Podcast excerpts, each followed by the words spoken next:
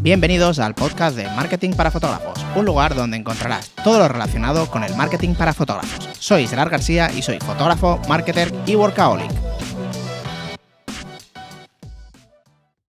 ¿Qué tal chicos? ¿Cómo estáis? Espero que genial. Hoy quería hablaros sobre el cliente, el cliente tipo o nuestro cliente favorito el que buscamos, que muchas veces realmente no lo tenemos definido y eso es un problema a la hora de, pues de todo, realmente es un problema a la hora de todo porque em, no puedes intentar tener un cliente dando tú, por ejemplo, una imagen de otra cosa diferente o teniendo un estilo que no sea el de tu cliente tipo, ¿vale? El de, el de tu target de cliente.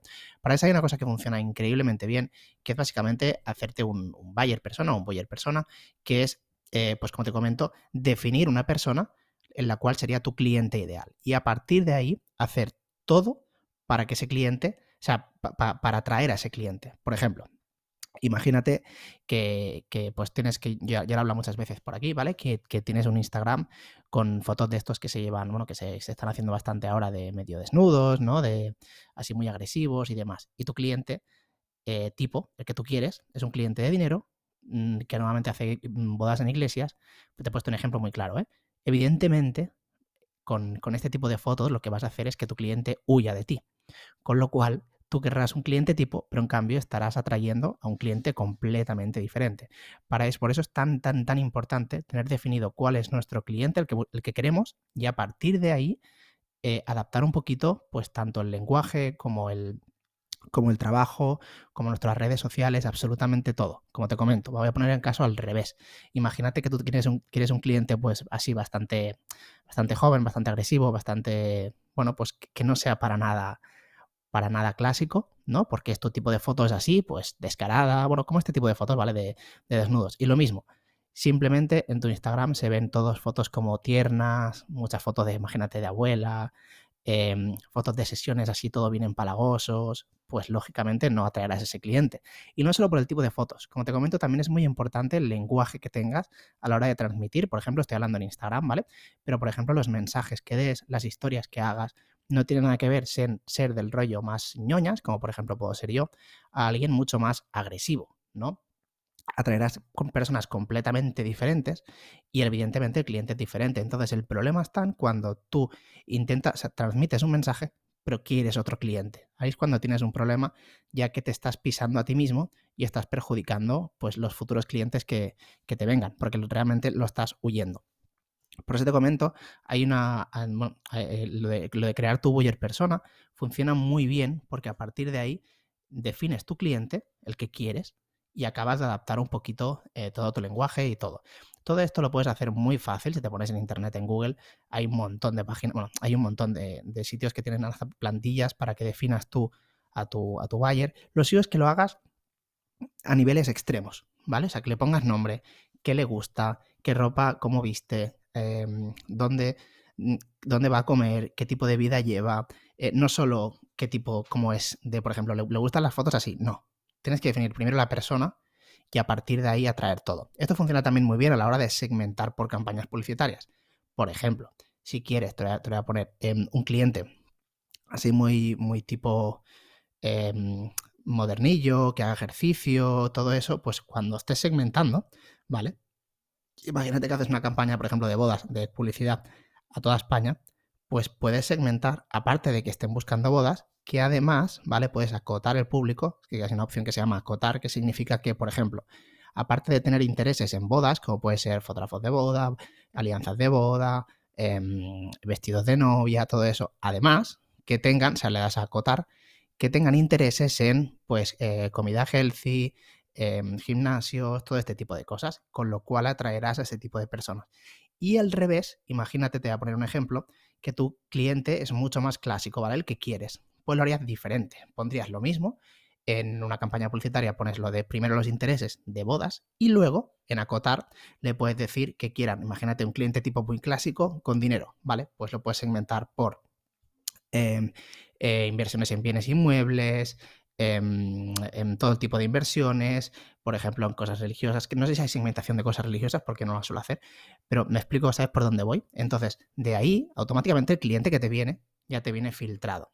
Ojo, todo esto en la campaña publicitaria te lo estoy diciendo, pero hay un pero, que es que, por ejemplo, si tú tienes, estás en un sitio pequeñito, imagínate que estás en las Baleares, tu audiencia es muy pequeñita, ¿vale? Tu audiencia potencial es muy pequeñita. Hay relativamente pocas novias que puedes, que puedes anunciarte, ¿vale? O sea, que puedes enseñarle el anuncio. Entonces, contra más lo segmentes, más caro te saldrá y menos probable que te lleguen las solicitudes. Esto funciona muy bien, sobre todo, por ejemplo, si vas a un nivel nacional. Imagínate que tú te da igual el cliente porque tienes un ticket alto, te gusta viajar o, por ejemplo, quieres mezclar tus bodas nacionales normales que te salen siempre con bodas así un poquito más, eh, pues eso, eh, de, fuera, ¿no? De, fuera de, tu zona y te da igual porque lo que buscas ahí es conseguir tu cliente tipo para ir escalando, ¿vale? Imagínate que tú tienes un cliente medio bajo, quieres un cliente alto, como te comento, pues así, pues imagínate el, clásico, ¿vale? Pues entonces ahí sí, segmentas en toda España y segmentas por los intereses que has definido con tu buyer persona para que te llegue perfecto, ¿vale? Y de esta forma eh, te llegará cliente mucho más em, parecido a lo que tú buscas. También es importante el tema de la edad.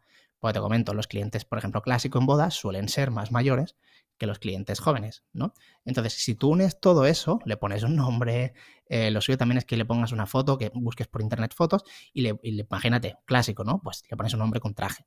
Pues que lo definas todo, que le pongas nombre y a partir de ahí hagas campañas, el lenguaje, por ejemplo, un lenguaje clásico, pues es mucho más suave, ¿no? Cuando hablas, menos emoticonos, un poquito más distante, no digo que sea, no digo que le hables usted, pero más distante, em, no tan agresivo, ¿no? mucho más educado.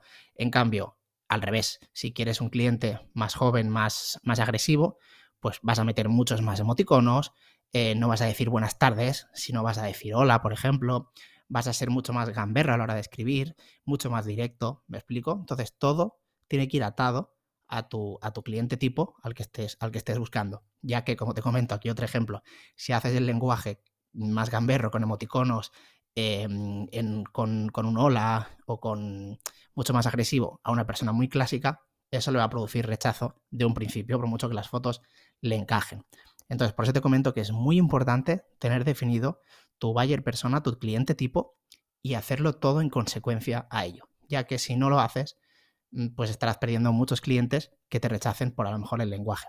También hay otra forma que simplemente, que eso se suele hacer sobre todo en clientes de medio y medio bajo, ojo, no estoy diciendo que sea malo, ¿eh? que es simplemente tenerlo como más general, que te dé más igual todo. Entonces te puedes, que, te puedes quedar en un punto intermedio entre el lenguaje formal, el lenguaje eh, más agresivo y no definirlo tanto y adaptarte un poquito a lo cómo te vayan escribiendo. Yo en lo personal sí que tengo un cliente tipo, pero yo soy más abierto, ¿vale? En este caso, como yo nunca he buscado un cliente extremadamente exclusivo ni, ni, ni, tan... O sea, no tenía una, una, una, un estilo tan definido, ¿vale? Pues yo realmente lo estoy un poquito más abierto, pero si tú lo que quieres es desmarcarte un poco y crear un estilo bastante diferente, pues es una de las mejores formas. Ahora voy a poner un ejemplo que ahora se me ha ocurrido, por ejemplo, Vego, de Vegography, que mm, por cierto os, recomiendo que vayáis a su perfil si no la conocéis, porque tiene un trabajo brutal.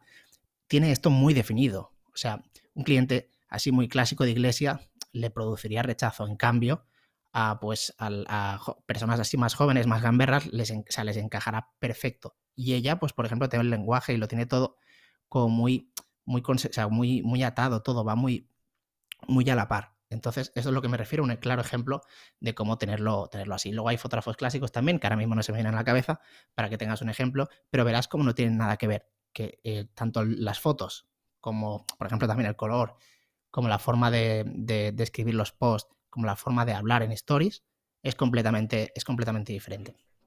Por eso es tan importante definir el buyer persona para que tu trabajo sea pues todo uniforme y vaya pues en consecuencia con el cliente.